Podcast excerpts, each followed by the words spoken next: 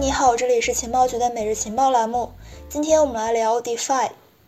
进入第四季度以来，加密市场的走势似乎出现了新的变化。最值得一提的便是比特币在本月的上旬大幅拉升，一度从十月一号最低的四万三千一百四十四点八美元，上涨到了今天，也就是十月十四号的最高的五万八千五百四十三点一美元，涨幅达到了百分之三十五以上。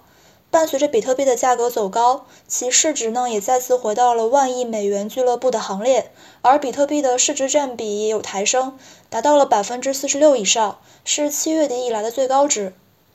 不过到目前为止，除了比特币之外，在市值排名前三十的数字资产之中，包括以太坊在内的大部分的数字资产在二级市场的表现均是有点波澜不惊的，而且在第三季度中表现突出的 NFT 板块也持续低迷。其他板块呢，也是基本上是乏善可陈的。不过在此背景之下，我们还同时注意到，DeFi 市场在看似平静的表面之下，实则暗流汹涌。数据显示，近日全网 DeFi 智能合约中的锁定的数字资产总价值，也就是 TVL，已经突破了两千亿美元，再次创下历史新高。截至到二零二一年十月十三号，全网的总锁仓价值已经达到了两千一百三十一点八亿美元。总锁仓价值 TVL 是衡量 DeFi 生态发展规模的一个指标之一。通过计算所有锁仓在 DeFi 智能合约中的 ETH，以及包括其他各类 ERC20 代币等全部数字资产的总价值之和而得到的。通俗来理解呢，就是市场上的各种投资者投入了多少真金白银在这个智能合约之中，在为自己赚取收益的同时呢，参与了 DeFi 的生态建设。另外需要指出，上面提到的总锁仓量数据是以美元价值为单位来计算的，而投资者投入到 DeFi 智能合约中的呢是各类数字资产，也就是说这个数据会跟随着 ETH 等等的数字资产价格变化而变化。那么会出现一种情况，也就是在锁仓的数字资产数量不变的情况之下，数字资产价格上涨，锁仓量就会相应的上涨，反之亦然。因此，为了更为全面和客观的去了解市场上投资者对于 DeFi 市场的情绪变化，我们在使用总锁仓量这个指标来进行衡量 DeFi 发展规模的时候，还可以结合参考 DeFi 中的 ETH 还有比特币锁仓数量这两个辅助指标。也就是说，不考虑市场的价格波动，直接来看投资者在 DeFi 中投入的 ETH 和比特币是否在变动。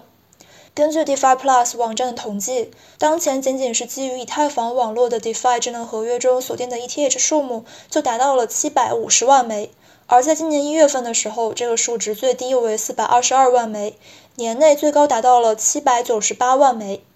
而伴随着五月份加密市场的整体下行行情，在五月底时锐减到了六百零九万枚，之后开始缓慢增长，至今呢已经达到了前高水平。同时，以太坊网络上的 DeFi 智能合约中锁定的比特币数目当前也达到了十九点五万枚，和今年九月底创下的二十点五万枚的历史高点相差无几。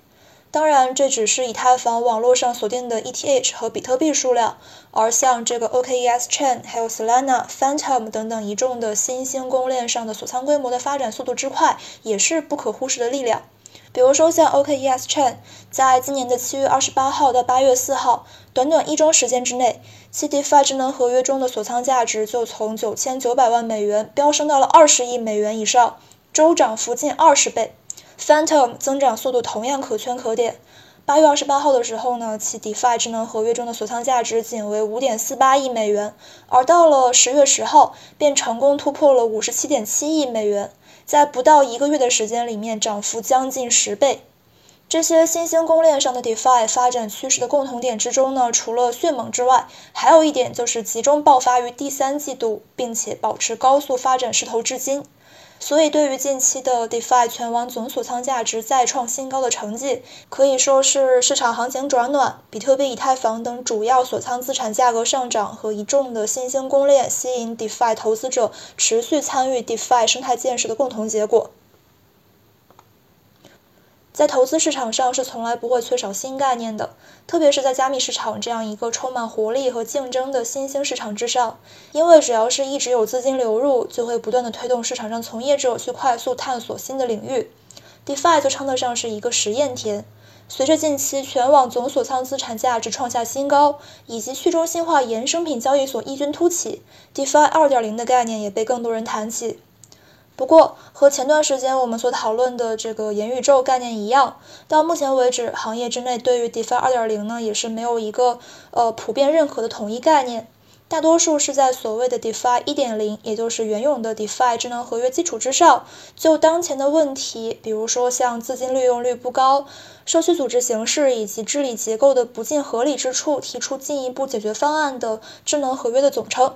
并在这个思路下面归纳出了一些共同的特性，比如说像名誉系统、链接真实世界、实现真正意义上的社区治理结构、提供更高的资金利用率，以及将这个风险平滑或转移等等。从上面的特性来看，其实就可以大致的发现，DeFi 2.0的关键就在于是否真正发挥了 DeFi 的最大优势，也就是它的这个金融乐高的可组合性。按这个指标来看，以 Axie 为代表的 GameFi 所打造的这个 NFT 加 DeFi 加游戏的组合，就可以称得上是 DeFi 2.0了。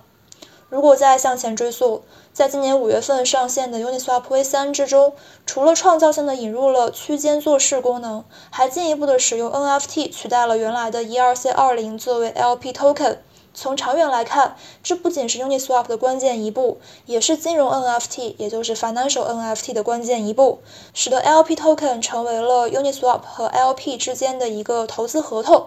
我们知道，在 Uniswap V2 时代，这个合同呢是用 ERC20 来表示的，不同的 LP 之间只有份额和数目上的差别，合同条款是一样的。而到了现在的 V3 时代，这个合同用 ERC721 表示。如此一来，不同的 LP 就可以设定不同的做事条款，更加适用于表达复杂多变的金融合同，无疑很大提高了参与者参与 DeFi 交易的自由度和资金利用率。上述案例呢，仅仅只是在我们当前的这个阶段就 DeFi 2.0的一个浅显分析，不一定就代表了 DeFi 的未来发展走势。在这里，我们抛砖引玉，为各位提供了一个新的思考方向。DeFi 作为人类金融史上一次前所未有的金融实验，在今后的前进过程之中呢，必然还会有更多颠覆性的理念和玩法被创造出来。这也就要求每一位 DeFi 投资者呢，要时刻的保持与时俱进的心态，不断学习，这样才能更好的把握投资机会。所以呢，你也可以来到我们欧 E 的官方学院微信群来讨论和学习。那我们今天的节目就结束了，明天我们再见，拜拜。